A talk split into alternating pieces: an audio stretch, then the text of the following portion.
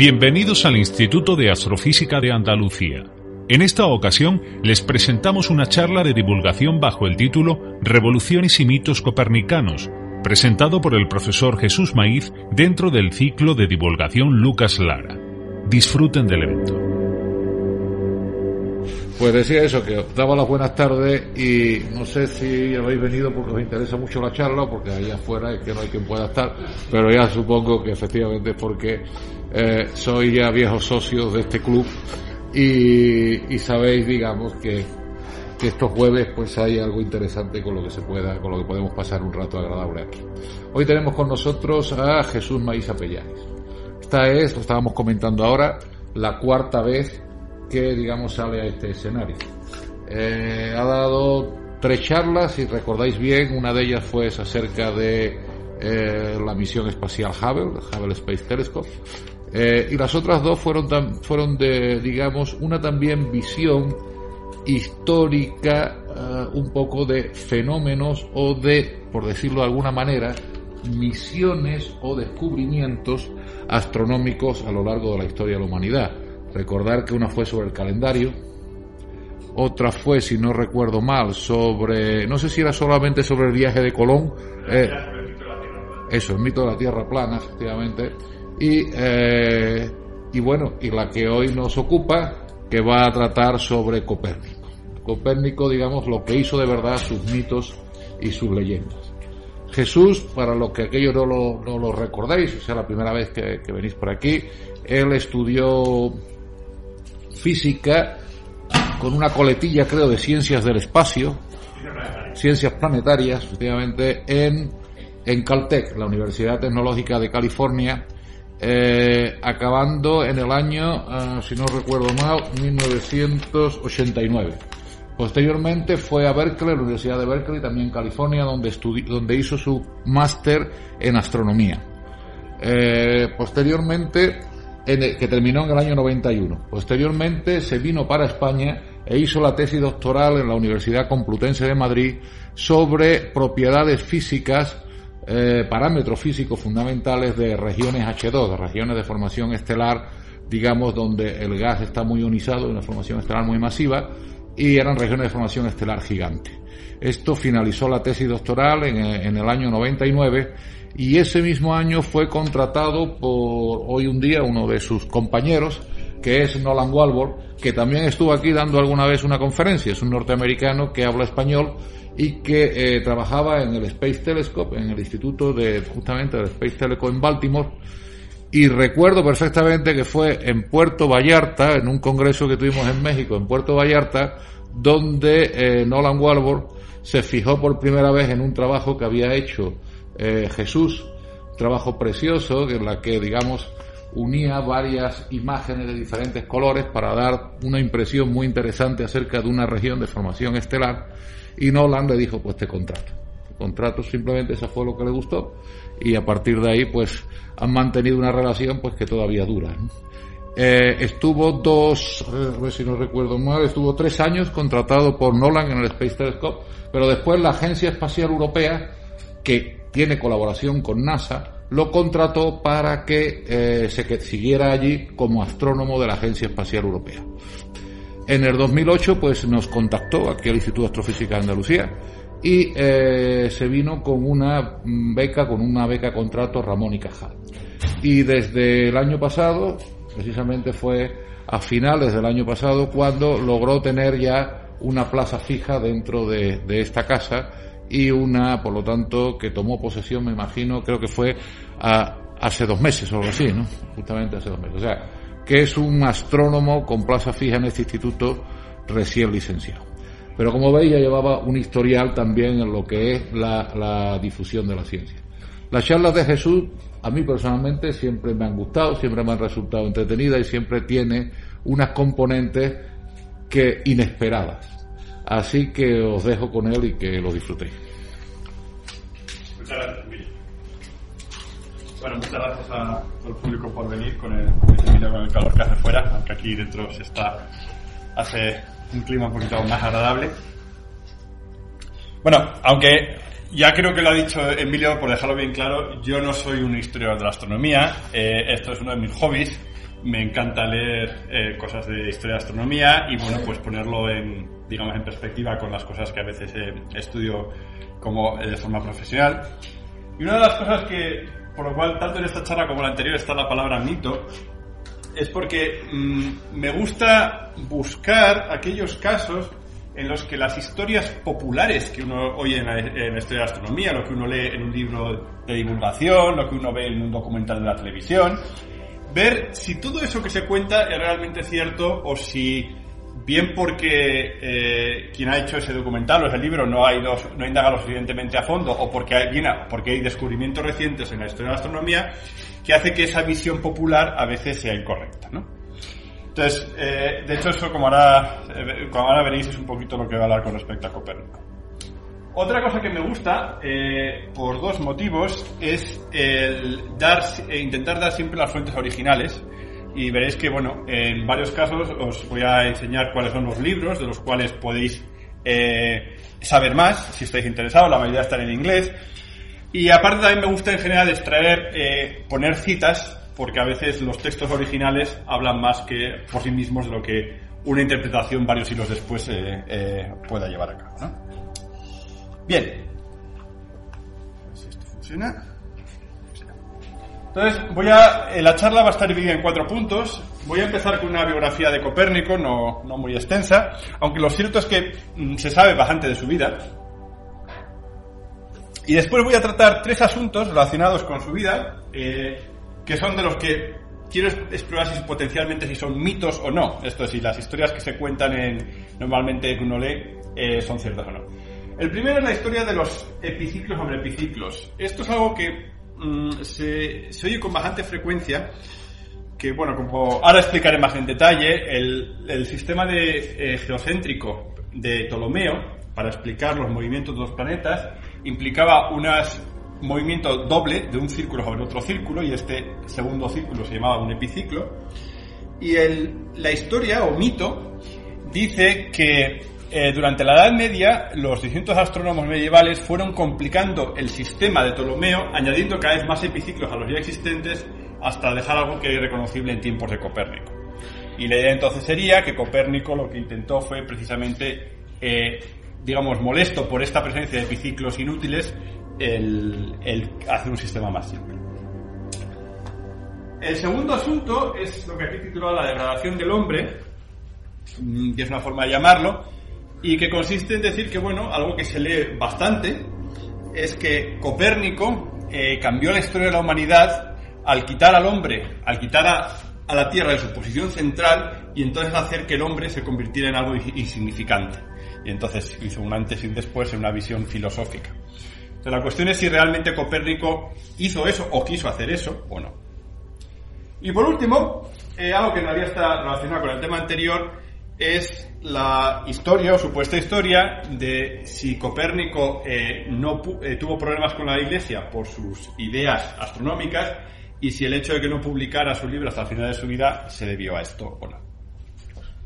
Bueno, pues con esto vamos a pasar al, al primer punto, al de la biografía. Para esto me he basado sobre todo en, estos dos libros, eh, que son, son relativamente recientes, por supuesto hay un montón de biografías de Copérnico, eh, esto en concreto es muy bueno, es una biografía reciente que se llama El secreto de Copérnico, escrito por Jan Levchek, y esta otra biografía está escrita por Denis Danielson, del cual luego eh, hablaré un poquito más porque tiene una hipótesis interesante, que se llama El primer copernicano, y la biografía en sí no es una biografía de Copérnico, sino de Reticus, que fue su primer discípulo. Pero en realidad, más o menos como la mitad del libro, se trata de la interacción de Reticus con Copérnico, con lo cual en realidad es también en parte una biografía de Copérnico.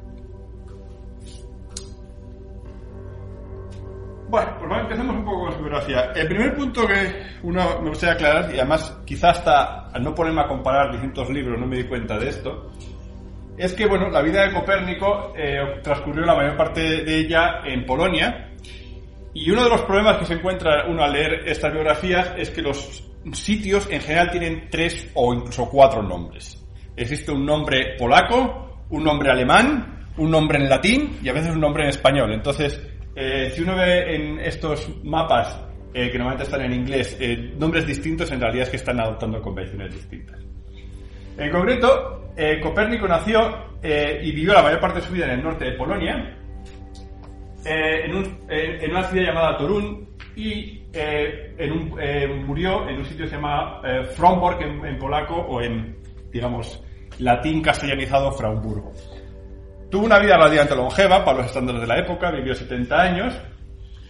Y una de las cuestiones curiosas que al parecer, no sé, hay aquí veo algún alemán en la audiencia, eh, podrá darnos su opinión, es que dependiendo de dónde lo lea, dicen que Copérnico era alemán o era polaco. Y la, la respuesta a esto es eh, que probablemente esa pregunta no tenga sentido. Era las dos cosas y en el siglo lo que uno entendía por racionalidad en el siglo XVI simplemente no existía. En concreto, si os fijáis, la zona donde nació eh, eh, Copérnico y donde vivió, ahí aparece como Polonia, es como era en el siglo XVI, pero unos siglos más tarde pasó a ser parte de Alemania y después, tras la Segunda Guerra Mundial, volvió a ser parte de Polonia. Eh, Polonia, por si los que sabéis un poco de historia, es uno de los países que ha cambiado más de fronteras a lo largo de la historia y le han barrido de un lado para otro según quién ganara o perdiera las guerras. Desde el punto de vista, si queréis, étnico, eh, parece ser que era germánico. O sea, era de su familia, tenía, digamos, hablaba más bien alemán que otra cosa. Pero lo que sí es cierto es que el propio Copérnico, al parecer, hablaba de forma completamente fluida tanto polaco como alemán como latín. Aparte, también aprendió durante su vida griego e italiano. Era todo un hombre del Renacimiento en cuanto a saber idiomas. La parte de griego era importante en aquella época para los astrónomos porque era la época inmediatamente posterior a que eh, tras la caída de Constantinopla, habían aparecido libros originales en griego de astrónomos que habían muerto ya hace mil y pico años antes, y entonces era importante poder leer directamente el griego original. Eh, Copérnico procedió de una familia acomodada y lo cierto es que también para los estándares de la época vivió una vida relativamente fácil. Sobre todo, si leéis las biografías de los otros grandes héroes, astrónomos héroes de la, de época, como fueron eh, eh, Tycho, Kepler y Galileo, sobre todo si lo comparamos con el pobre Kepler, al, al cual el pobre hombre le pasó de todo eh, a lo largo de su vida, lo cierto es que Copérnico tuvo una vida relativamente cómoda. Por parte de padre, procedía de una familia de comerciantes que una generación atrás se había mudado a la zona, básicamente aprovechando el hecho de que había una guerra.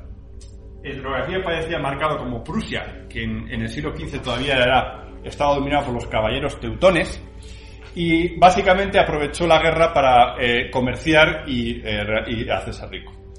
Por parte de madre, eh, era una familia nobles, de nobles, y como digo, entre, digamos, tenía las dos condiciones que entonces le podían hacer la vida fácil, tanto el hecho de ser noble como el, tener dinero. Lo que sí es cierto que le pasó es que se quedó huérfano de padre y de madre relativamente joven, y entonces quedó bajo la tutela de su tío. Su tío se llamaba Lucas Watzernode, era el hermano de, de su madre, y eh, al, cuando, al poco tiempo de asumir la tutela, cuando tenía 16 años, se convirtió en el obispo de Barmia, que es este trocito que aparece aquí. Si veis esto que aparece aquí como Prusia, esto es Polonia, todo este huequecito que aparece ahí, que está completamente rodeado por, eh, por lo que ahí pone Prusia, eso es, eh, eso es. Entonces se convirtió en el obispo y la verdad es que eh, cuidó muy bien de Copérnico. Y, eh, y, tan es así que, como luego veremos, una de las cosas que a él le hubiera interesado es que Copérnico hubiera sido su sucesor. Esto se hubiera, se hubiera convertido en el obispo de Barmia al morir él. Entonces, con vistas a eso, eh, le permitió, bueno, le, le, hizo que Copérnico estudiara pues, en algunas de las mejores universidades que era en la época. Primero le mandó del norte de Polonia al sur, a Cracovia, donde estaba probablemente la mejor universidad de Polonia, y después de Cracovia se fue a Italia y estudió en tres universidades, en Polonia, en Padua y en Ferrara. Y lo cierto es que recibió una formación muy completa, muy al estilo del eh, humanismo renacentista. Estudió tanto derecho como medicina, matemáticas, astronomía. Y un punto peculiar de su biografía es, es que estudió hasta 1503, que es cuando tenía 30 años. Esto es bastante tardío. En aquella época la gente entraba a la universidad a lo mejor con 13, 14 o 15 años y acababa, digamos, siendo doctor con 25, 22 o 25, ¿no? Entonces, la verdad es que lo cierto es que Copérnico nunca fue una persona ambiciosa. Y aunque es cierto que estaba claro que le gustaba lo que estudiaba, nunca tuvo especial prisa en llegar pronto a una posición. Entonces, cuando vuelve a Polonia, en 1503, se convierte en el secretario y en el médico de su tío durante casi 10 años. Eh, es más, a partir del momento en que vuelve a Polonia, la mayor parte del tiempo, quizá la profesión que desempeña eh, con más asiduidad es la de médico. Y tenía, debía tener bastante buena fama porque distintos nobles, de, incluso hasta puntos a cientos de kilómetros, le reclamaban para que les atendiera. Y a la muerte de su tío, asume eh, el puesto de canónigo que su, eh, que su tío le había conseguido tiempo antes en esta región que como veis aquí es Barmia, como veis esto es una ampliación de la anterior, está rodeado por lo que pone aquí los caballeros teutónicos, eh, o teutones, perdón. Y la mayor parte de su vida la pasa aquí, en Fraumburgo y en, y las ciudades de los alrededores. Lo que aparece aquí marcado con el rayado eran, eran los territorios que pertenecían al obispado de Barmia. ¿Qué era, ¿Qué era, esto de ser canónigo? Eh, pues yo la verdad es que reconozco que antes de empezar a leer sobre su biografía tenía una idea un poco distinta, pero era una, una posición bastante curiosa. El obispo aquí era realmente el señor feudal. O sea, era pues como si hubiera sido un conde, pero era obispo. Eh, y entonces, el el, justo el nivel administrativo en cuanto a poder por debajo del obispo eran los canónigos. Entonces, cada obispado tenía un número del orden de 20 o 30 canónigos, que eran los que se ocupaban pues, de la administración realmente. Eh, pues como ves, entonces, lo que él tuvo que hacer no solamente de médico, sino de administrador, de economista. Copérnico tiene curiosamente uno de los primeros tratados de economía sobre qué pasa cuando existe dinero de mala calidad y dinero de buena calidad.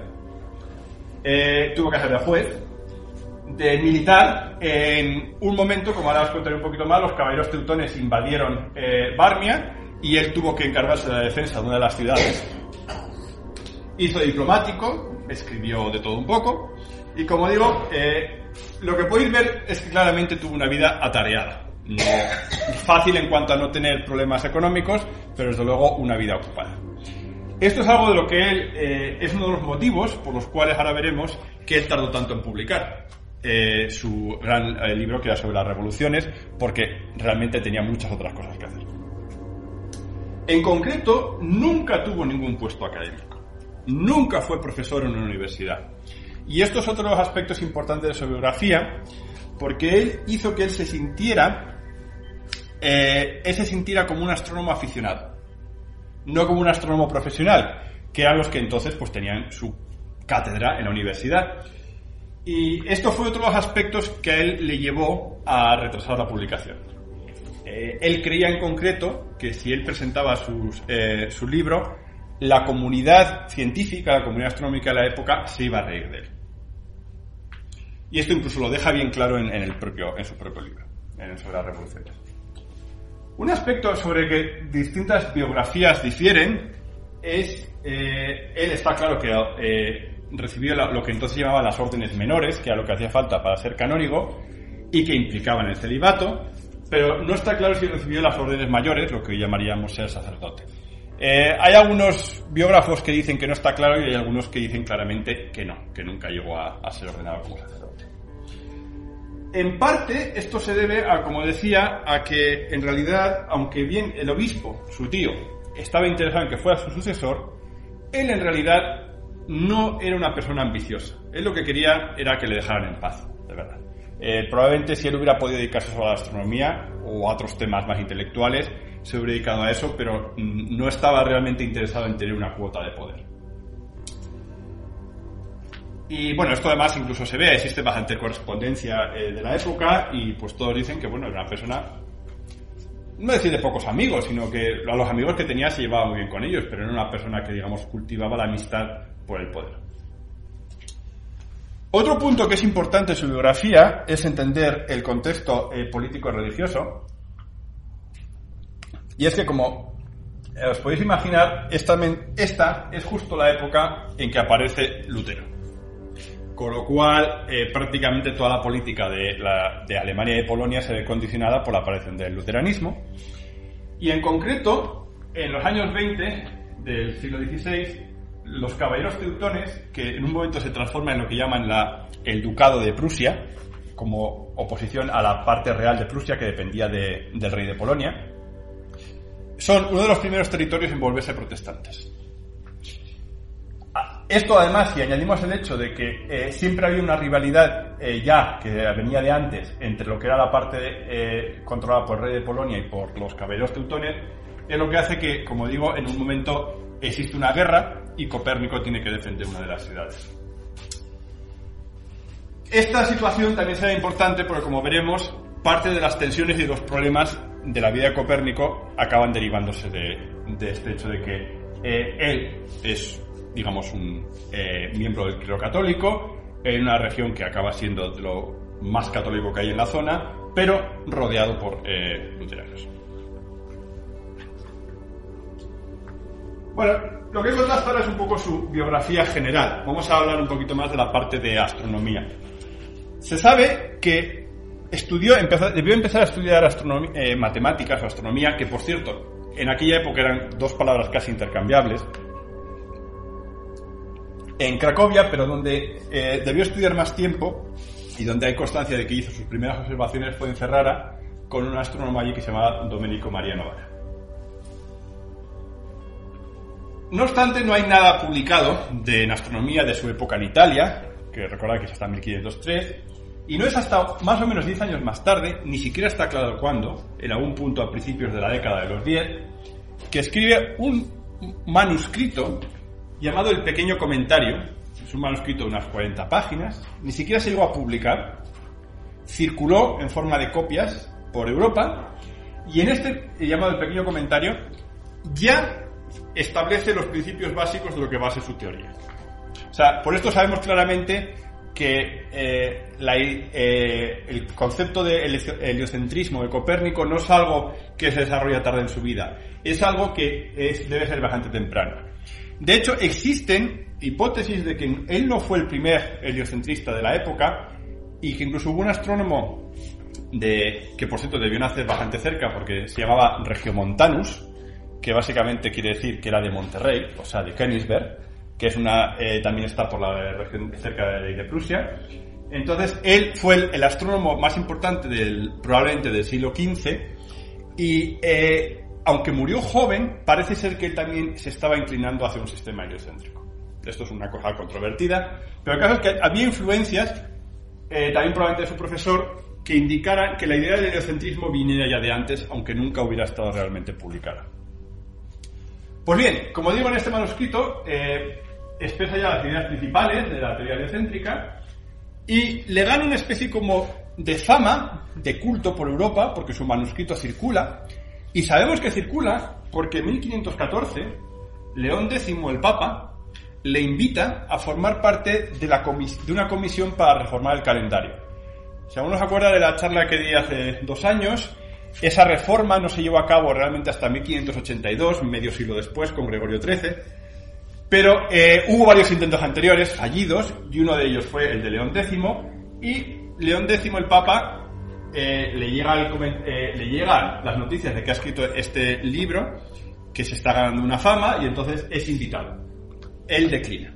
Nunca volvió a Italia. De hecho, desde que sale a Italia en 1513, parece ser que se queda en Polonia el resto de su vida.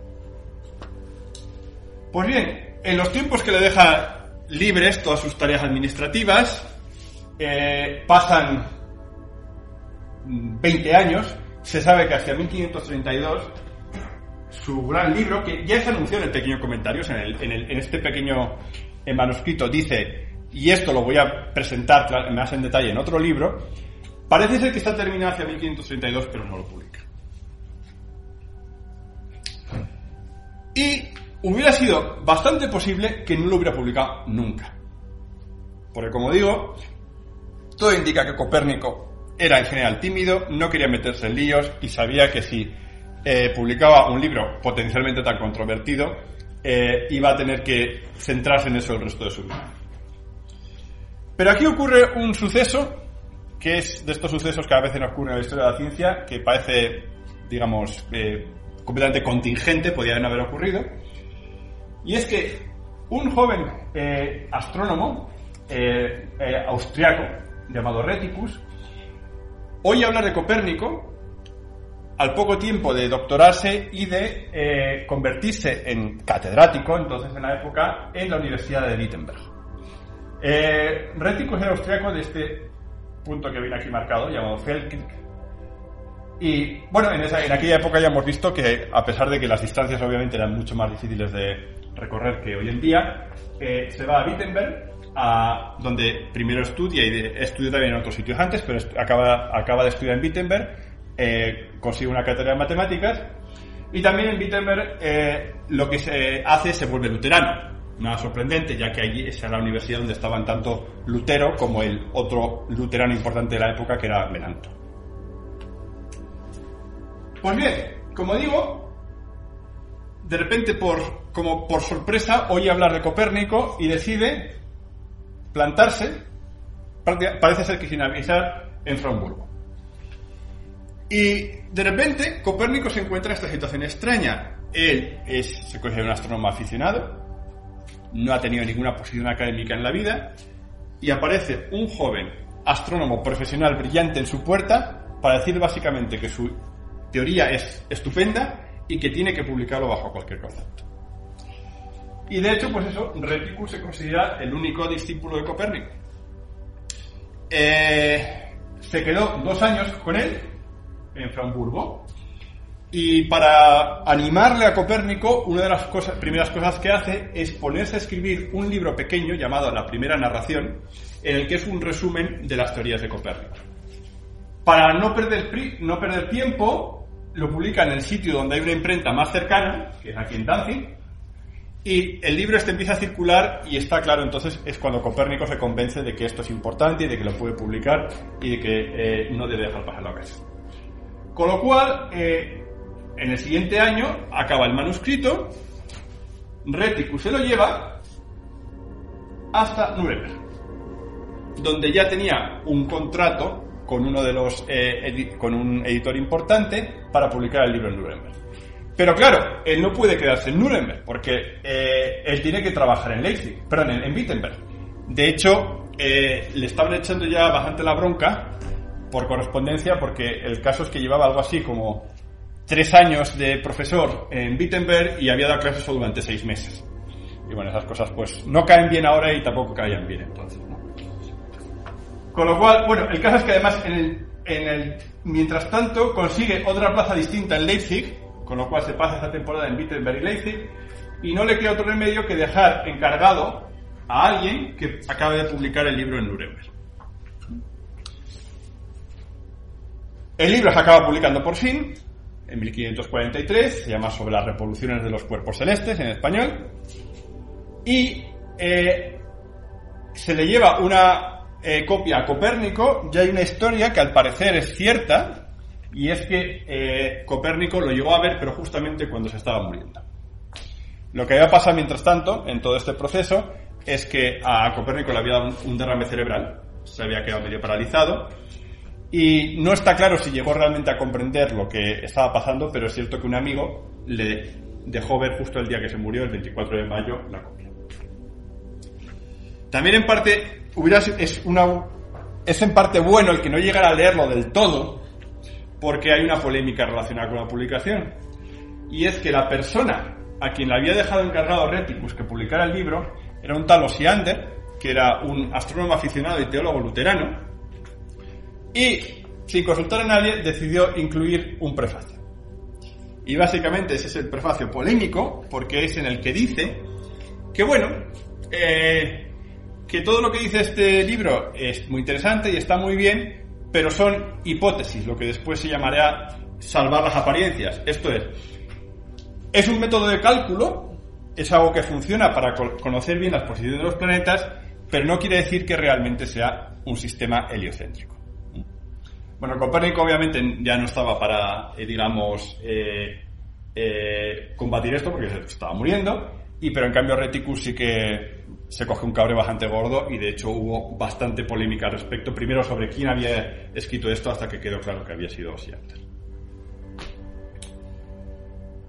Bueno, pues con esto creo que os he hecho ya una introducción a lo que ha sido a lo que fue la, vida de Copérnico. Vamos a pasar a hablar ahora a cada uno de estos tres aspectos o, eh, o mitos. Vamos a ver esos mitos. El primero es de los epiciclos sobre los epiciclos. Y eh, voy a ir un poco más atrás y a explicaros qué es esto de los epiciclos. Lo que tenéis aquí es el movimiento de la Tierra y de un planeta exterior, en este caso Júpiter, a lo largo de un periodo que son casi cuatro años. Lo voy a poner de nuevo. Entonces aquí tenéis la Tierra, veis que la Tierra da casi cuatro vueltas, mientras que Júpiter, que se mueve mucho más lentamente, eh, no llega a dar ni siquiera ni la mitad. Entonces lo que tenéis aquí esta línea que viene aquí dibujada, lo que os está indicando es la dirección en la que está Júpiter visto desde la Tierra. Y esto que veis aquí es, si uno mira a lo largo de estos cuatro años al cielo, la trayectoria que con respecto a las estrellas que están muy lejos en el infinito, sigue Júpiter. Y como veréis, está coloreado en unos puntos de verde y en otros puntos de aquí de un color magenta o violeta. ¿Por qué? Porque esos son los puntos en los que Júpiter parece que se está moviendo hacia atrás. Si os fijáis aquí, veis que de repente se mueve, pum, ahora mueve hacia la izquierda, se mueve a la derecha, hacia la izquierda, izquierda, izquierda, izquierda, pum, un ratito a la derecha. Izquierda, izquierda, izquierda, izquierda, de repente derecha. ¿Por qué es esto? Bueno, pues porque se ve claramente que es un ejemplo de movimiento relativo. Júpiter se está moviendo realmente siempre hacia la izquierda, pero en los momentos en que la Tierra está adelantando a Júpiter, eh, pues es un efecto igual que cuando un coche adelanta al otro. En realidad, la uno le da la sensación de que el coche de al lado se está moviendo hacia atrás, lo que pasa es que se está moviendo más lentamente. Entonces, como, como digo, el efecto es que primero se mueve hacia adelante, hacia atrás, hacia adelante, hacia atrás. Aparte, esta dimensión adicional que veis es porque eh, las dos órbitas, aunque están en un plano parecido, hay una pequeña inclinación. Entonces, encima hay un movimiento de que se está moviendo hacia arriba y hacia abajo porque están, eh, repito, en planos ligeramente distintos. Por eso hace esta especie de trayectoria.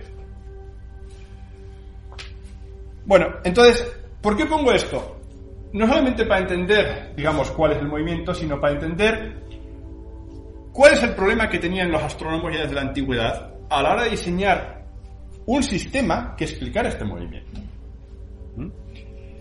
Es muy fácil verlo desde arriba, pero entonces nadie lo veía desde arriba. ¿De acuerdo? Toda la información que uno tenía era esto de aquí. Uno, los astrónomos veían movimiento en el plano del cielo. Y más todavía, no había suficiente tecnología para medir distancias.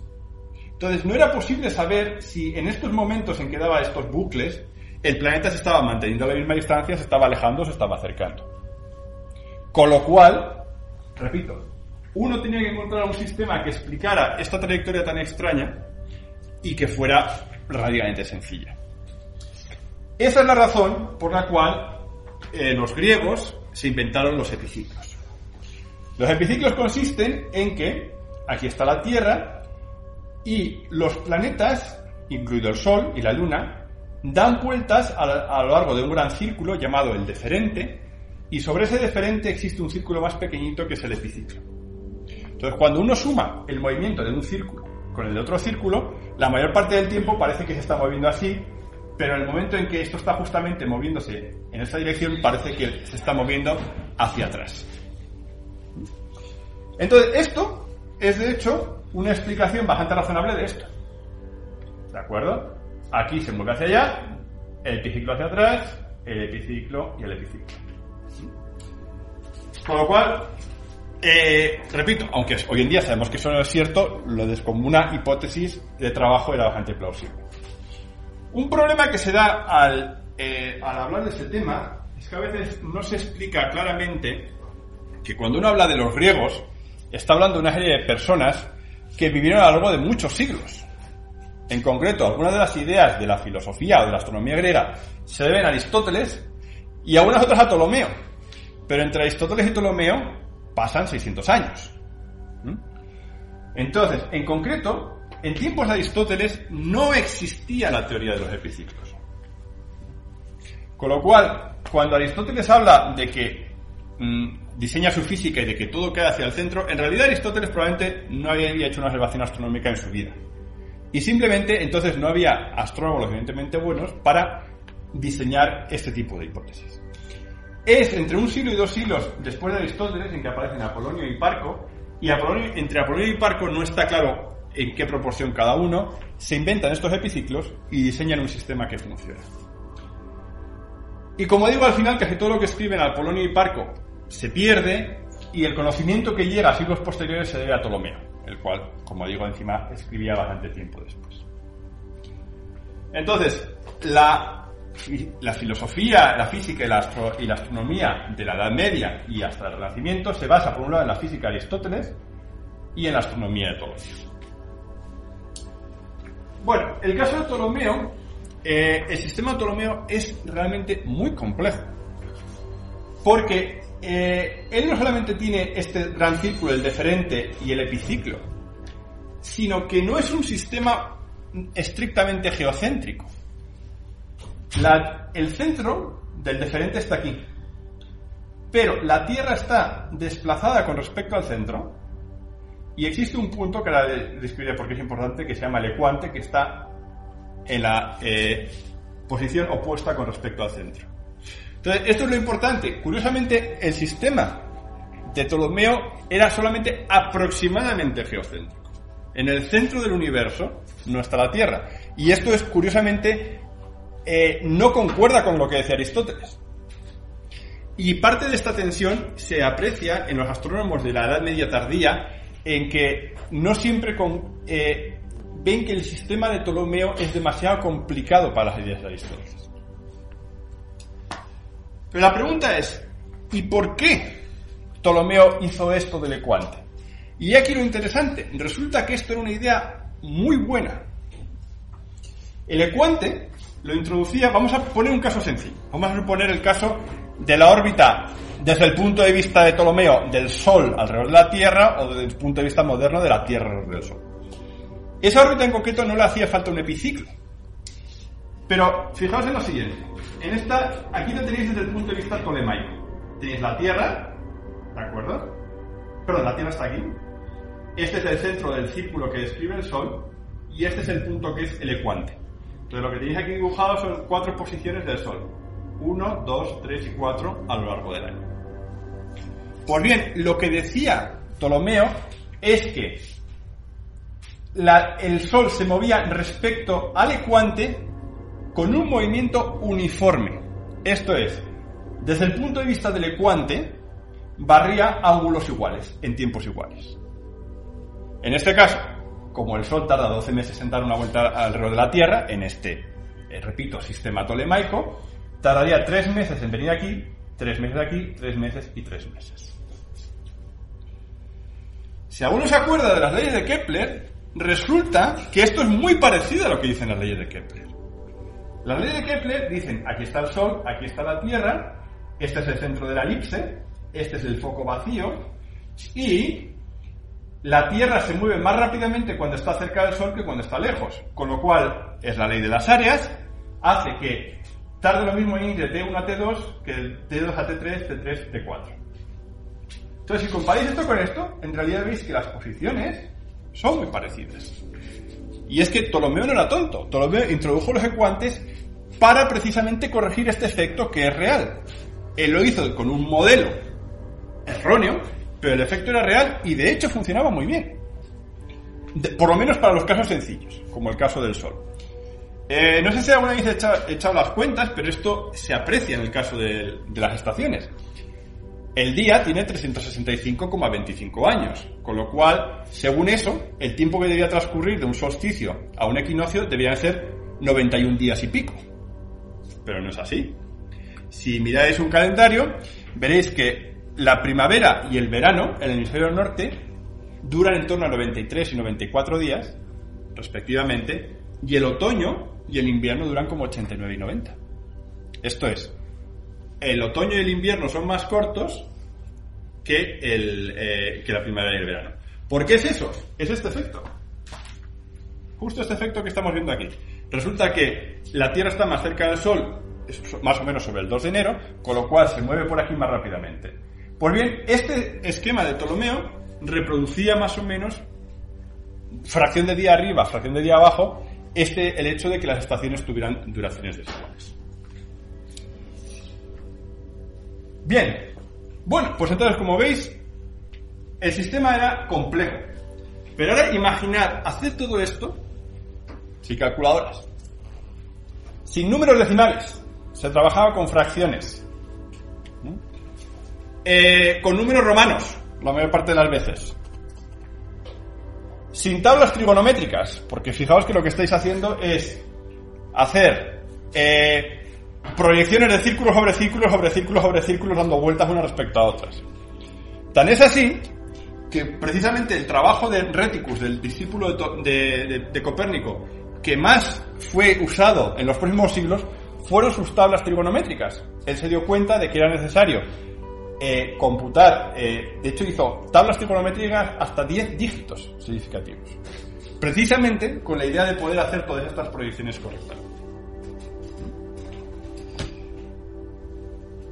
Pues bien, entonces, ahora que tenemos estas dos comparaciones, ahora resulta que tenemos un problema. Y es que Copérnico quiso hacer este sistema no solamente porque quisiera poner un sistema geocéntrico, heliocéntrico, sino porque a él lo que le molestaba era la presencia de ecuantes. Entonces, diseñó un sistema que era heliocéntrico y exactamente heliocéntrico. Pero ahora tenemos un problema.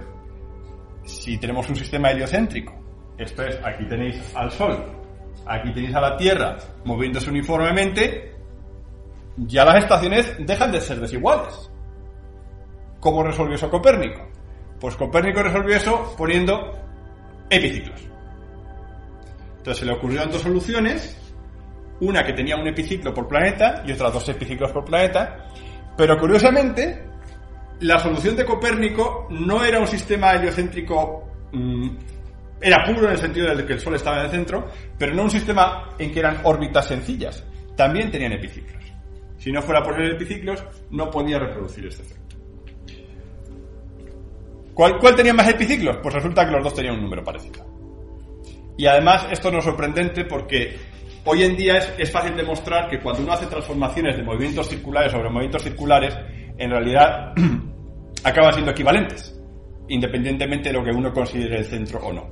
Entonces, estas superposiciones de movimientos circulares acaban siendo equivalentes y, en efecto, al final, Copérnico acaba utilizando tantos epiciclos como Ptolomeo. Bien, entonces, haciendo un resumen. ¿Cuál es la solución de Copérnico? Este es un punto que no he tratado. Y es curioso y normalmente no se menciona. Lo más, el punto primero importante es que la Tierra gira. En el sistema tolemaico, la Tierra estaba completamente estática. Era toda la bóveda celeste lo que gira. Y para cualquiera que haya salido a mirar las estrellas por la noche, será que eso es lo, más, digamos, la parte más absurda. Las estrellas están lejísimos, si uno calcula la velocidad a la que se tienen que mover para dar la vuelta en 24 horas, resulta que salen unas velocidades altísimas. Bien, la Luna orbita la Tierra, pero todo lo demás orbita el Sol. Todas las órbitas son circulares con el Sol, excepto eh, con el Sol en el centro, excepto la Tierra para la Luna, y con movimientos uniformes, aparecen los ecuantes, y hay epiciclos, uno o dos por planeta, para sustituir los ecuantes.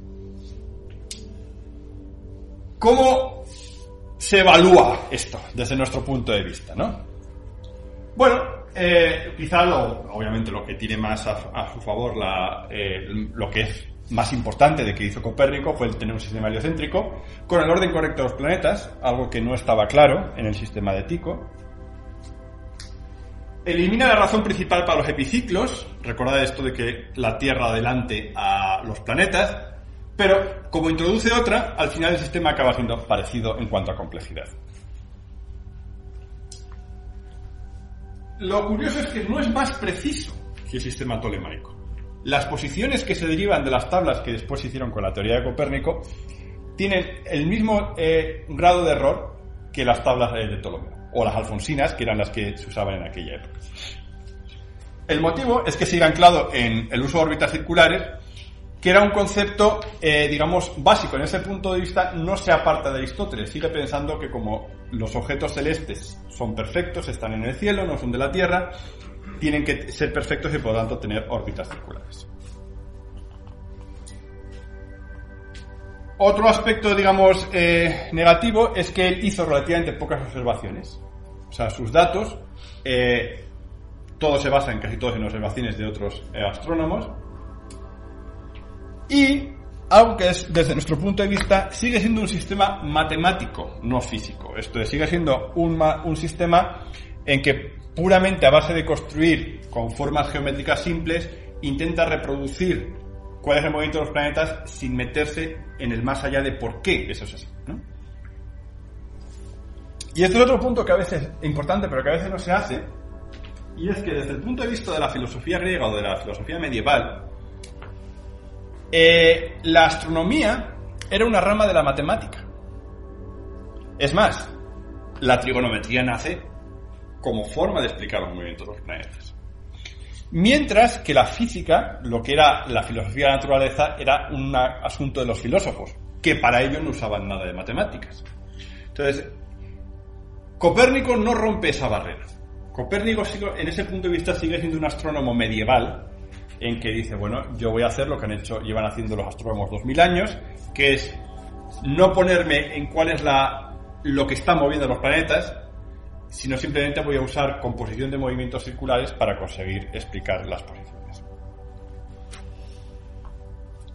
Eh, obviamente hoy en día sabemos que esto fue un proceso que llevó a los siguientes astrónomos el ir rompiendo estas barreras. La primera barrera, dos de las barreras las rompe Tico, en dos sentidos. Tico, por casualidad, observa la supernova de 1572 y entonces es, pone, digamos, eh, un clavo más en el ataúd de Aristóteles al decir, mirad, los cielos no son inmutables. Esta estrella estaba aquí, no estaba aquí, ahora está aquí y ahora ha vuelto a desaparecer. Y además, eh, Tico, que era muy buen observador, eh, intentó medir su paralaje, vio que no tenía paralaje y dijo que tenía que estar, por lo tanto, no, no era un planeta o un cometa, sino que pertenecía a la esfera, estaba a, la misma, a una distancia parecida a las estrellas. El otro punto que hace Tico, ya estamos hablando de 50 años después de Copérnico, es darse cuenta de que durante 2000 años las medidas que han hecho los astrónomos son bastante imprecisas. Que a uno le hace falta instrumentos de calidad, métodos de reducción de los datos homogéneos. Y, por ejemplo, eh, Tico es el primero que descubre el fenómeno de la refracción atmosférica, que hace que cuando uno observa posiciones a través de la atmósfera, si la estrella está cerca del horizonte, aparece distorsionada su posición. Con todos los datos de Tycho, el siguiente gran paso, quizá el paso más importante, lo da Kepler. Kepler es el que se da cuenta de que las órbitas no son circulares, introduce elipses y con eso por fin resuelve el problema de calcular precisamente las posiciones de los planetas. También es el primero que intenta meterse en la rama de la física dando es una explicación de por qué los planetas se mueven, aunque sus explicaciones son erróneas, y ya son los siguientes, que son Galileo y Newton, los que realmente explican, los que por fin asocian la mecánica, una, una relación causa-efecto, con los movimientos de los planetas. Bueno, pues una vez que hemos visto todo esto, ¿qué tiene que ver esto con la teoría de los epiciclos sobre los epiciclos? Pues resulta que eso es un mito. Es un mito que aparece, surgió durante el siglo XX, de que los astrónomos medievales habían introducido cada vez más epiciclos para mejorar la teoría de Ptolomeo. Pero en realidad, cuando uno se pone a mirar esto, se da cuenta de que hubiera sido muy difícil, porque simplemente la mayor parte de los astrónomos medievales ya tenían suficientes problemas calculando todos los círculos sobre círculos, como para encima meter más círculos. Simplemente todo el sistema se descuadraba. Entonces, esto es una cosa que varios eh, historiadores recientes, incluido este, Owen Gingerich, en este libro, entre otros sitios, demuestra que en realidad no es así. Es más, él que es un astrónomo profesional, además de la astronomía, eh, ya en los años 60 y 70 usó de los primeros ordenadores potentes para meter los datos de las tablas alfonsinas y calcular a partir de los datos cuántos epiciclos había ahí. ¿Y cuántos había? los mismos de Ptolomeo. De hecho, las tablas alfonsinas son Ptolomeo puro. Bien, con lo cual, como digo, eso es un mito. Por cierto, que en este libro menciona otro mito asociado, que es el mito de la no lectura del libro. Como podéis ver, el libro de Owen Gingerich se llama en inglés El libro que nadie leyó. ¿Y qué libro es ese que nadie leyó? Pues según el título del libro se refiere a sobre las revoluciones de Copérnico. Esto es al famoso libro de Copérnico, ¿no? Y es otro mito que surge de este otro libro. Escrito por un personaje muy curioso, Arthur Koestler, un intelectual del siglo XX, que fue prácticamente de todo, pasó por todas las ideologías que uno se puede imaginar del siglo XX, eh, fue espía de Stalin en la Guerra Civil Española, eh, estuvieron a punto de ejecutarle, eh, se escapó y después se volvió antistalinista, entre otras cosas. Y el caso es que este tipo escribía muy bien, por cierto, escribió este libro que se llama Los Sonámbulos, en 1959, que es una biografía de Copérnico, de Kepler y de Galileo, en el cual decía que bueno, el problema del libro de Copérnico no es que, mm, digamos, eh, la gente, digamos, lo entendiera o no lo entendiera, es que ni siquiera se leyó. Entonces, Owen Gingerich dijo, bueno, pues una hipótesis de trabajo es una hipótesis comprobable. ¿Por qué? Porque en el siglo XVI los libros eran una cosa muy valiosa, la gente los cuidaba mucho y anotaba en sus páginas todo lo que se le ocurría intentando demostrar las fórmulas, etcétera, etcétera. Entonces, se recorrió toda Europa buscando todas las copias que existen del libro sobre las revoluciones, algo así como 200, luego se enseñaron un mapa, realmente se recorrió toda Europa, ¿y qué vio? Pues vio esto. Este es un ejemplo de, eh, primera página sobre las revoluciones. Entonces, mm, creo que queda bastante claro que quien fuera el dueño de este libro se lo leyó. Porque por lo menos, de hecho, si os fijáis aquí un poquito, incluso hay toda una serie de símbolos intentando descifrar distintas coordenadas. Y, eh, por cierto, el dueño es francés, aquí aparece escrito en francés que cuando murió Copérnico. Y lo cierto es que, bueno, el, libro este está muy interesante y, como veis, de hecho, descubre eh, eh, a base de los comentarios cuál era la copia de Galileo, cuál era la copia de Kepler, la copia de todos los astrónomos famosos de la época, y en efecto ve cada uno de ellos a través de, las notas al margen qué es lo que cada uno de ellos eh, estudió Copérnico. Y lo cierto es que eso es otro mito, que el libro este sí que fue bien leído. Bueno, con esto pasamos a la segunda idea, posible mito, que es la de la gradación del hombre. Os dejo si queréis que leáis esta cita tan extensa de Goethe. Es esto que os he dicho, antes ya os he resumido, y que probablemente se resume aquí con esto de que ¿qué quedó del Edén, de nuestro mundo de inocencia, piedad y poesía, del testimonio de los sentidos, de la convicción de una fe poético-religiosa? No es sorprendente que sus contemporáneos no quisieran desprenderse de todo esto y que ofrecieran toda posible resistencia a una doctrina que autorizaba y enmendaba a sus conversos una libertad de visión y una grandeza de pensamiento hasta entonces desconocida ni siquiera Entonces, como veis, esto es, un texto de hace 200 años eh, en que dice, en la idea que se estaba expresando antes, que Copérnico destronó al hombre de su posición, ¿de acuerdo? dejado, pasamos de estar un sistema en que el hombre estaba en el centro del universo a un sistema en el que el hombre ya no estaba ahí. Bueno, esto es una cita de hace 200 años, pero esta visión es muy típica de los libros de divulgación de astronomía del día. Para que veáis unas cuantas citas más recientes y más breves, desde Carl Sagan, aquí no hace falta presentar, a Sir Martin Rees, el astrónomo real de Inglaterra, a una revista popular en que en distintas formas pues dice esto, ¿no? que fue la primera serie de grandes declaraciones, que destronó la Tierra de su posición privilegiada, que esto es una de las doctrinas del cristianismo eh, que iba en contra del cristianismo, que fue el primero que derribó a la humanidad de su pedestal en el centro universo, etcétera, etcétera. Que dicha declaración celestial lo sentó bien en los ambientes religiosos. Que esto, si veréis, como veis, enlaza con el punto siguiente sobre si Copérnico fue perseguido por sus ideas. Bueno, pues yo la verdad es que siempre creo que esto era eh, cierto hasta que leí un interesante artículo de este señor, de Dennis Danielson, que es el mismo que escribió la, biografía Reticus, que si os interesa está publicado en esa revista, en la American Journal of Physics.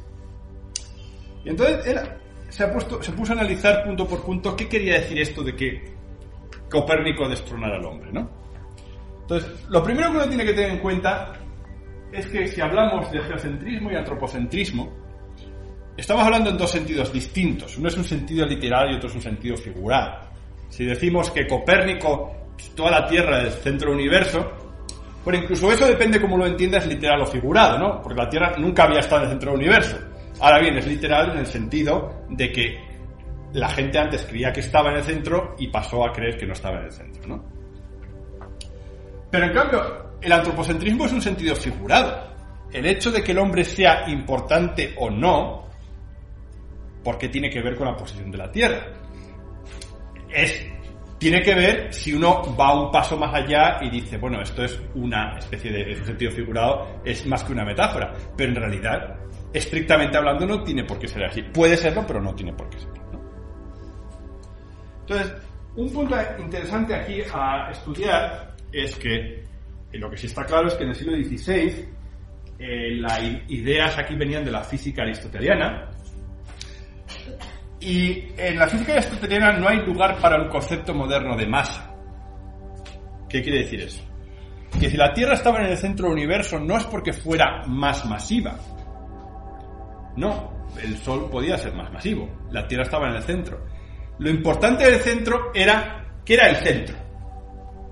Esto es, la Tierra estaba en el centro porque digamos como si se hubiera caído al centro. Todo tendía hacia el centro y la Tierra, que era lo material, estaba en el centro. Pero repito, no por la importancia de la Tierra, sino porque la Tierra era algo material.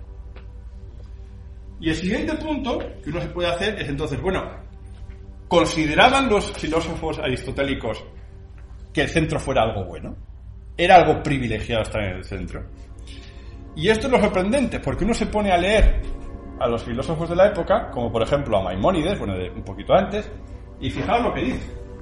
Que el universo cuanto más cerca se hallen las partes al centro, más turbias, sólidas, inertes, débiles y oscuras son, porque se hallan más lejos del elemento más excelso, de la fuente de luz y de brillo, que se mueve por sí misma y de la sustancia más ramificada y simple, la esfera estéril.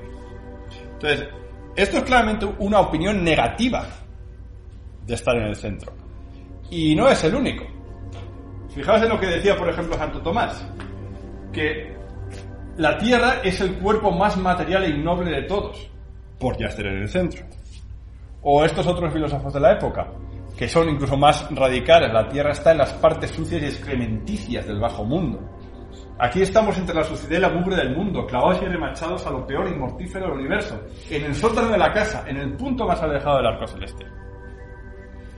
Entonces, bueno, esto si queréis un poco más, si queréis discutirle, pero lo que sí es cierto es que eh, desde el punto de vista de la filosofía aristoteliana, el estar en el centro no era algo bueno, era algo malo.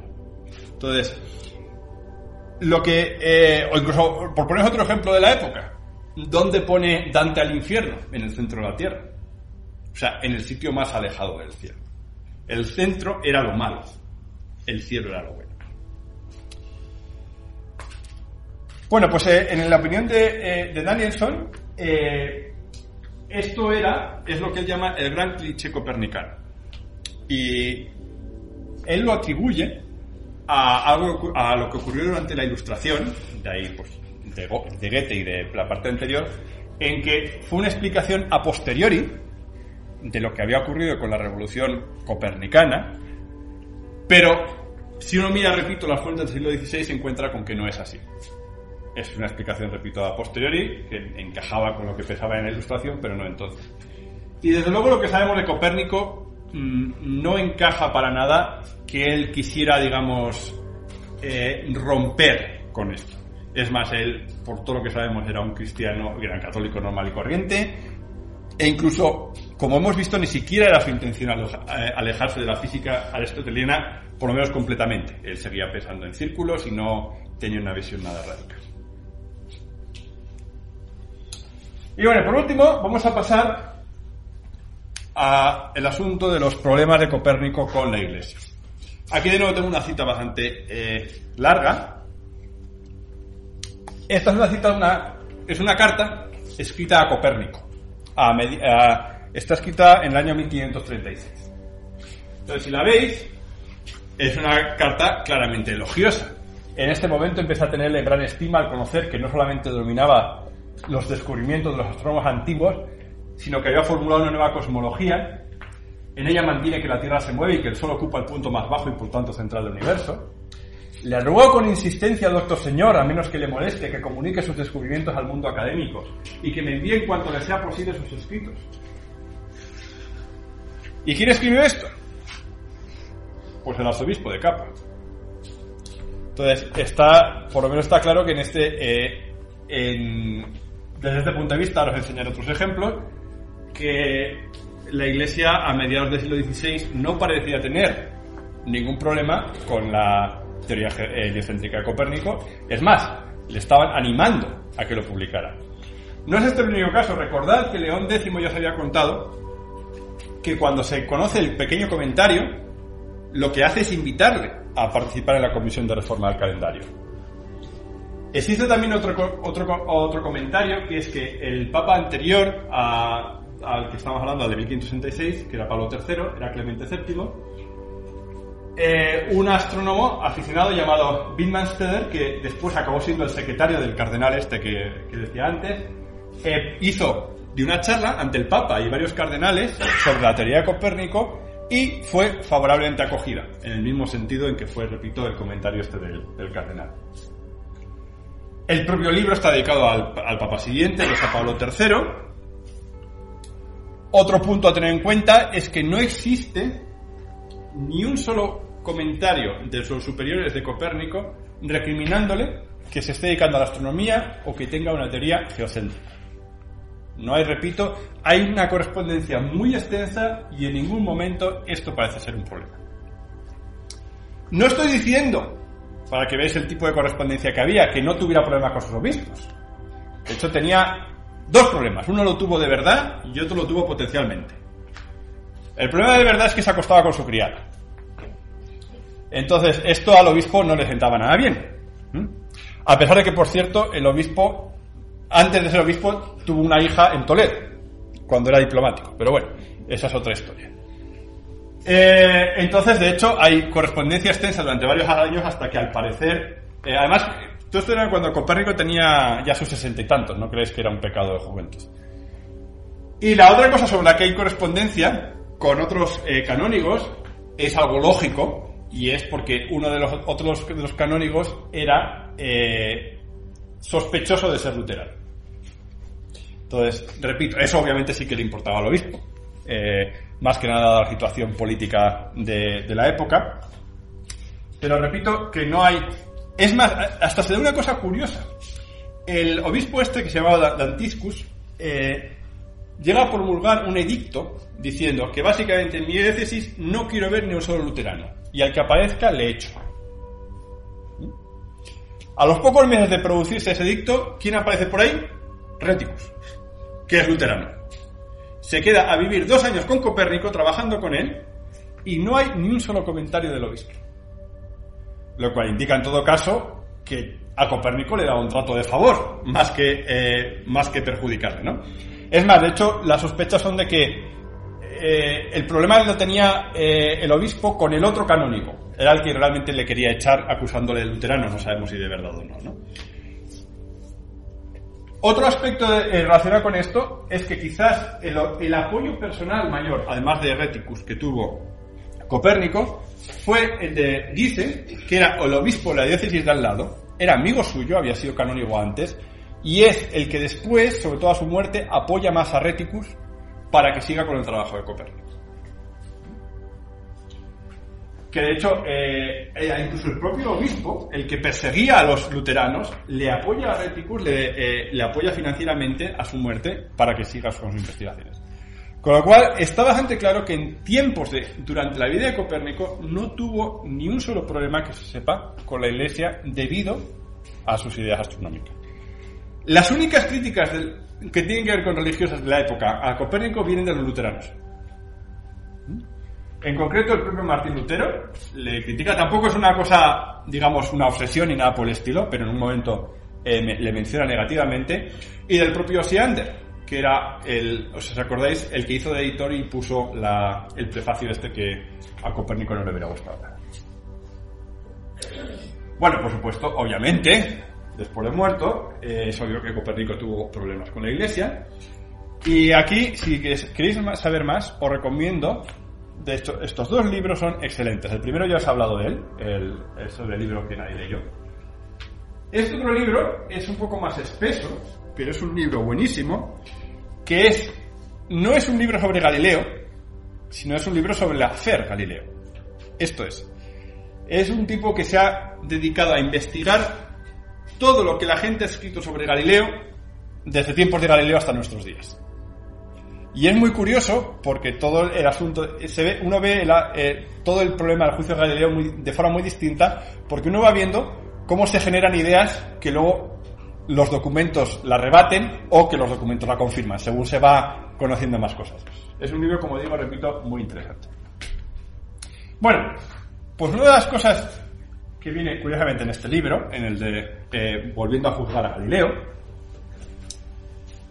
es la historia de cómo se censuró a Copérnico. A Copérnico se le censura a sus 75 años de 75 años de morir y se le censura básicamente por culpa, si uno quiere, de Galileo. O sea, si Galileo nunca hubiera aparecido, probablemente nadie hubiera tenido interés en censurar a Copérnico. Pero lo más interesante es el tipo de censura que se le hace. Porque al censurarle, se dice claramente que este es un libro muy útil porque sirve para calcular la posición de los planetas, y entonces no se prohíbe el libro. Se encarga una comisión que vaya punto a punto. Ahora, para que os hagáis una idea, una cosa que no os he contado. Por ejemplo, hay testimonios, eh, hay una carta de un profesor a su alumno a finales del siglo XVI en la Universidad de Salamanca diciendo, vale, ahora que se ha acabado con ese tema, ahora tienes que estudiar a Copérnico. O sea, como claramente que no era un problema antes de aparecer Galileo. Eh, entonces, se encargó una comisión que estudiara qué es lo que tenía que tachar. Y esto que veis aquí, aunque no sé si lo podréis llegar a ver, es el resumen de todas las correcciones que se hicieron. Hay 11 correcciones. La más extensa es esta de aquí, en que básicamente se dice tachar este esta parte del párrafo y dejar esto, en que es una es una es, es curioso en que precisamente lo que dice es algo así como Quizás habrá personas balbuceantes que quieran, que digan ser jueces de astronomía, aunque estén completamente, no tengan ni idea del tema, que distorsionando algunos pasajes de la escritura para su propósito, eh, eh, podrán encontrar eh, fallos en, mis objetivos. Entonces, el motivo de tachar esto es obvio, es decir, simplemente, es decir, no quiero, la, la Inquisición dijo, no se mezcla este tema. Cualquier cosa que haya relación con escritura, simplemente en el libro este es un libro de astronomía, no se mezcla en la descripción. Ahora de las otras cosas son realmente, bueno, correcciones completamente menores. Uno es decir, el capítulo de un, que es el tamaño de los tres cuerpos celestes, el Sol, la Luna y la Tierra, se quita tres cuerpos celestes. Porque, bueno, estás implicando que la Tierra es un cuerpo celeste, ¿no? Es Pero como veis, repito, todo esto que veis aquí tachado es todo lo que la Inquisición mandó cambiar en, sobre las revoluciones. El libro siguió, el resto del libro siguió siendo permitido. Pero hay cosas más curiosas todavía. Este mapa está sacado del libro de, Owen Gingerich. Y lo que tenéis aquí dibujados son. Recordad que os, dije que se buscó por toda Europa, se miró dónde estaban las 200 copias de, de las dos primeras ediciones, y después incluso fue capaz de ver dónde estaban en el año 1620, que fue cuando eh, se puso en el índice, ¿no? Entonces, bueno, eh, los círculos indican primeras ediciones, los triángulos segundas ediciones, pero hay aquí lo importante. Los círculos vacíos son los que no estaban censurados. Los rellenos los que están censurados. Italia.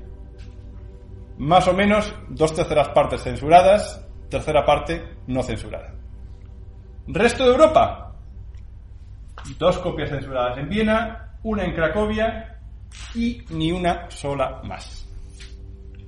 El libro de Copérnico, en términos prácticos, solo fue censurada en Italia y aún en Italia en solamente en algunos sitios. ¿Por qué es esto? Bueno, esto es una de las cosas que a veces eh, se ignora cuando uno estudia eh, cómo era el siglo XVI y el siglo XVII, y es que en realidad el Tribunal de la Inquisición, el, español o el romano, eran en realidad tribunales sometidos al poder político. En un caso del Papa, en otro caso de los reyes de España. Entonces, en el resto de Europa, básicamente estos son los líos del Papa con los italianos. A nosotros ni nos va ni nos viene. Que en el índice diga que hay que tachar esto, a nosotros no nos importa. Es más, en el índice de la Inquisición española está permitido expresamente el libro de Copérnico. Y ya por último os enseño una cosa muy curiosa y es una de las cosas que a mí más me llamó la atención mirando el, libro este de, de Gingerich, es que es eh, este cuadrito de aquí, sobre dos de las correcciones, os lo he traducido aquí al español, ¿no? Entonces, se debe, ¿qué debían hacer, eh, qué debían hacer los que censuraban el libro, ¿no? Que por cierto, se dejaba a los propios propietarios de los libros que lo censuraran. La idea está en que si alguna vez la Inquisición venía a visitarte, tenías que demostrar que lo había censurado, ¿no? Entonces, eh, hay que tachar algo tan vasto es sin duda obra de la mano divina del más excelente todopoderoso. De nuevo, esto que os decía antes de eh, no mezcles la teología con la astronomía. Y la otra era decir que, bueno, el capítulo que tenía, que se titulaba Prueba del movimiento triple de la Tierra, tenía que cambiarse sobre la hipótesis del movimiento triple de la Tierra y su demostración. Bueno, aquí tenéis la copia de Galileo. Esto es lo que hizo Galileo cuando eh, le llegó la noticia de que tenía que corregir eso. Entonces, hombre, ¿es censura? Pues eh, sí, pero es una censura un poco curiosa, porque yo creo que aquí se puede ver lo que pone debajo, ¿no? O sea, eh, digamos que cumplió con la letra de la censura, pero con el espíritu no. Y aquí, bueno, pues como veis, esto es exactamente lo que las dos cosas que os he dicho aquí. Hay que tachar esto y cambiar el título del capítulo, ¿no? Entonces aquí tenéis tachado eso y cambiar el título del capítulo. Bueno, lo cierto es que el, aunque esto ya es otra historia, que, quizá algún, día contaré en otra charla, es que, ¿qué pasó después? Eh, el, libro de, Copérnico estuvo en la, en la lista del índice durante un siglo y pico.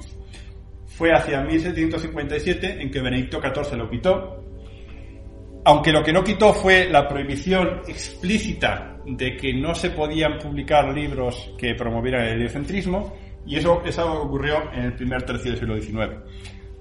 En unas circunstancias bastante curiosas, porque en un momento la Iglesia Católica intentó defenderse sacando eh, a la luz todos los papeles del juicio a Galileo, y en esto apareció Napoleón por Roma y se los llevó todos. Entonces, eh, Napoleón se llevó a París todos los papeles del juicio a Galileo y en medio de tanta guerra se acabaron perdiendo la mitad. Entonces, curiosamente, hoy en día eh, hay algunos, aunque se conservan muchos papeles del juicio de Galileo, eh, hay unos cuantos que se perdieron por culpa de esto. Y entonces fue a raíz de eso, cuando ya se publicó el Vaticano, publicó finalmente lo que, lo que le había dejado Napoleón, cuando al final saque ya hacia entre 1820 y 1835 que se acabó de eliminar todo.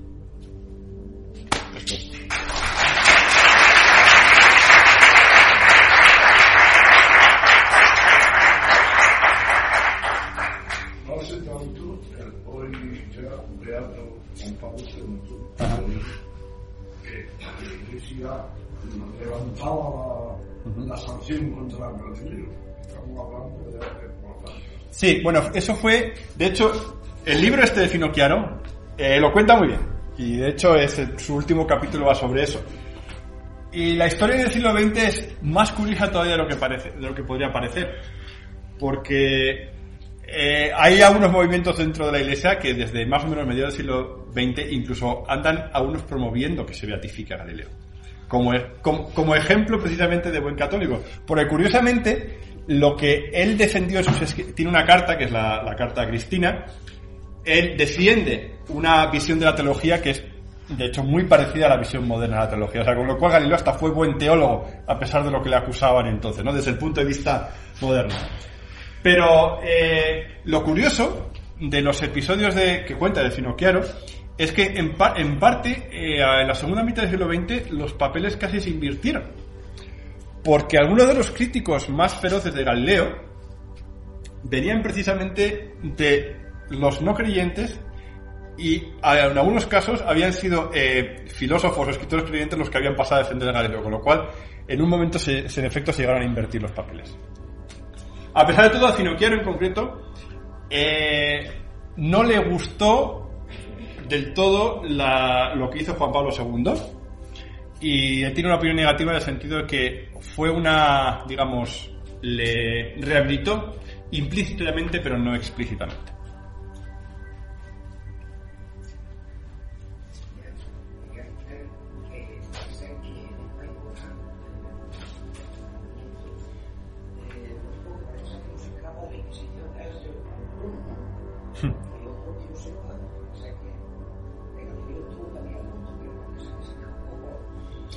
Bueno, de la... De la sí. Bueno, de, de, la de la Inquisición católica por, digamos, defender ideas de ese tipo, pero en realidad, en realidad Giordano Bruno... Eh, bueno, Giordano Bruno era un tipo bastante peculiar. Eh, Giordano Bruno le persiguió todo el mundo. Le persiguió los católicos y los protestantes, incluso en diversas ramas. Y se pasó buena parte del final de su vida huyendo de una parte a otra de Europa eh, hasta que le pillaron los que le pillaron, pero le podrían haber pillado los otros, entre comillas, ¿no? Eh, pero yo creo, en mi opinión, yo creo que es un caso de alguien en que realmente eh, Bruno, Giordano Bruno, era más un filósofo que un científico. Llámale filósofo, llámale teólogo, y realmente por lo que lo juzgó la Inquisición fue por sus creencias, no por sus, eh, digamos, por su ciencia. De hecho, si uno se fija en sus contemporáneos, en Tico, en Galileo, en Kepler, uno se fija que todos ellos, Tico, Galileo, Kepler, todos tuvieron contacto entre sí. Fueron o discípulos o se escribieron cartas. No existe ninguna comunicación de, Bruno con, otros científicos. Entonces, digamos, no parece que le consideraran como eh, ellos mismos como un astrónomo. Sí,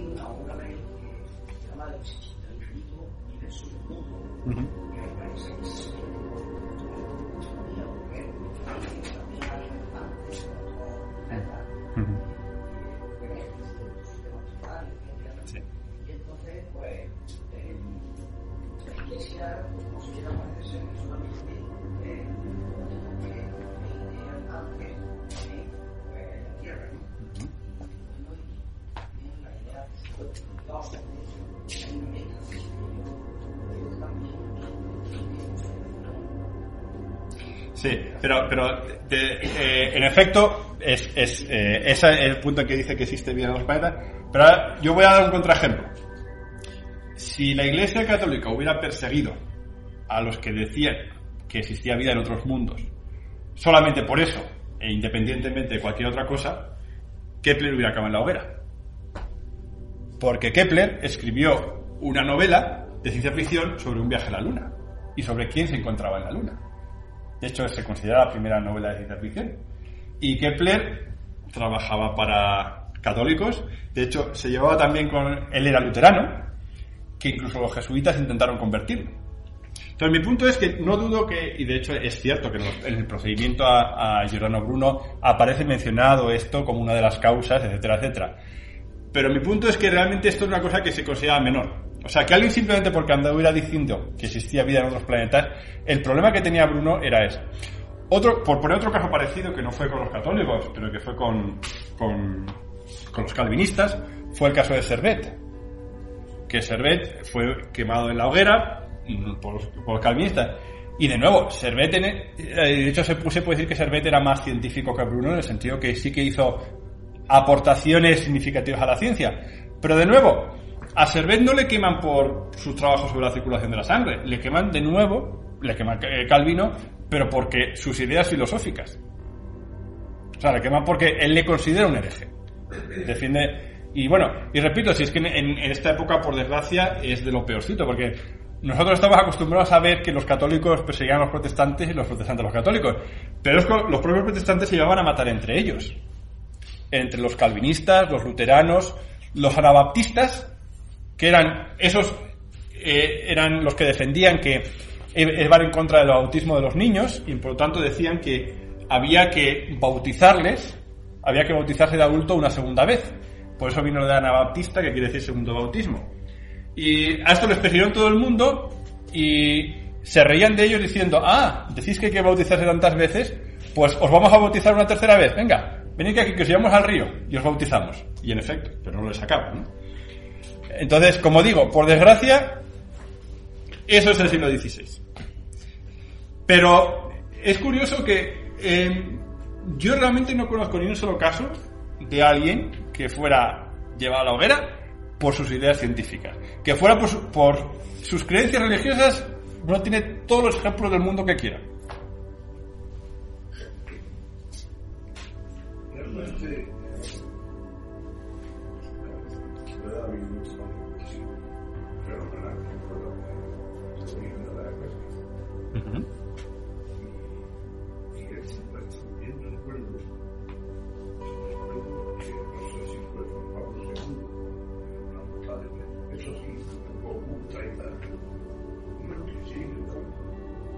No, en, eso la, posición...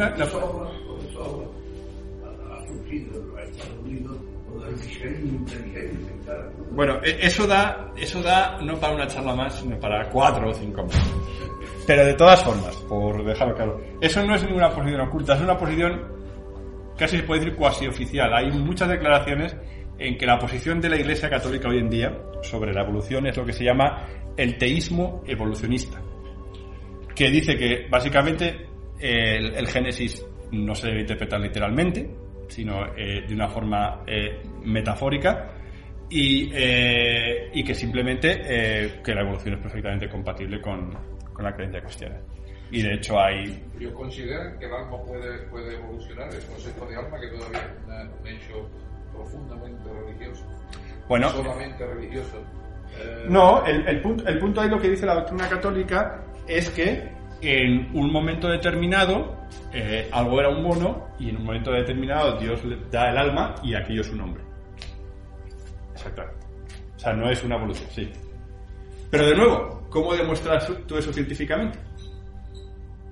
O sea, la, prueba está, ¿cómo, ¿cómo, te vas tú al registro fósil y dices, eh, ves cuál es la presencia del alma? Entonces, eso es... El problema no es cómo demuestra eso, el problema es por qué tienes que meter una hipótesis que no es verificable científicamente. Exactamente. Exactamente, pero eso es. Pero eh, nadie va a decir que la teología sea una cosa que tú puedas de. Que sea empíricamente verificable, claro. sí. Sí, sí. Sí, dos, dos, preguntas que quería hacer.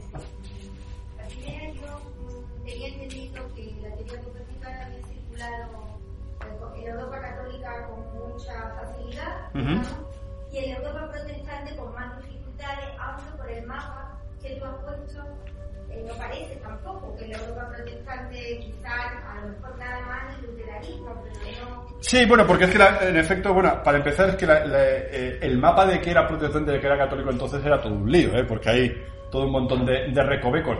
Pero es cierto, ¿no? en general, la, incluso la oposición protestante no fue especialmente grande. Fue una, una posición de decir, bueno, esto es mentira, pero tampoco, les, tampoco lo perseguimos, ¿no? Y, por ejemplo, bueno, pues la prueba está en que el, el heliocentrista por excelencia fue Kepler, que era luterano. y no, no, solamente, no solamente él, sino que además era, quiero decir, no era luterano de boquilla, era luterano practicante. O sea,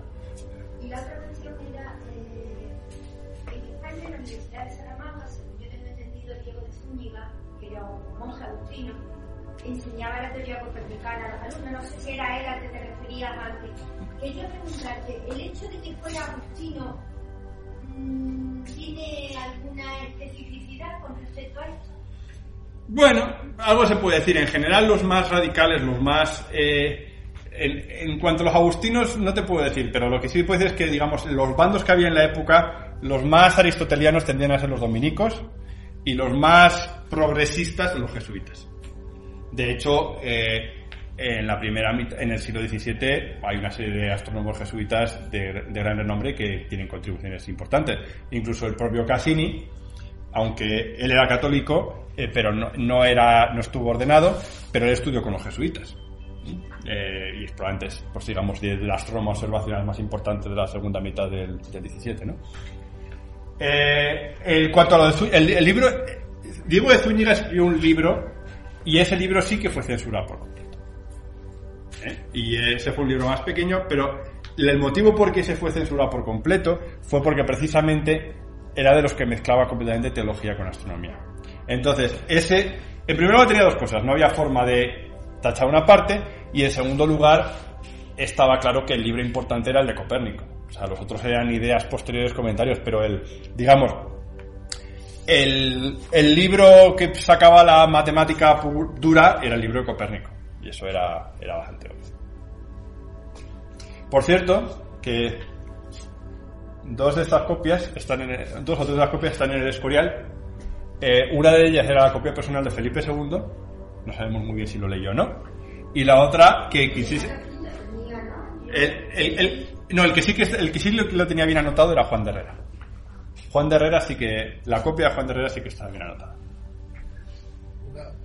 Una, interpretación también de ese mapa que es eh, una interpretación política. De- en la zona donde había imperios, eh, digamos, potentes y fuertes, había pocos libros.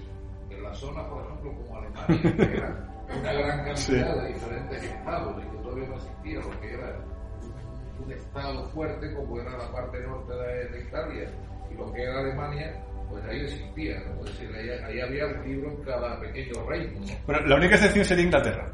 Sí, la única es de, de la otra presión. Pero los, los ingleses siempre han sido para esto especiales. Y después el tema de los dominicos, bueno, es que los dominicos era algo así como, eh, digamos, eh, el brazo teórico de la Inquisición, Sí, sí. ¿no? Durante mucho tiempo ellos fueron los de la Inquisición, eran los los que mantenían viva todo lo que. Sí, en cambio, como digo, los que siempre... De hecho, hay historias curiosas en que los, los jesuitas en el siglo XVII eh, fueron los primeros en llevar la astronomía occidental a China y al hacerlo tenían que hacer auténticas virguerías sobre qué hacer con los libros de Copérnico, que se los llevan.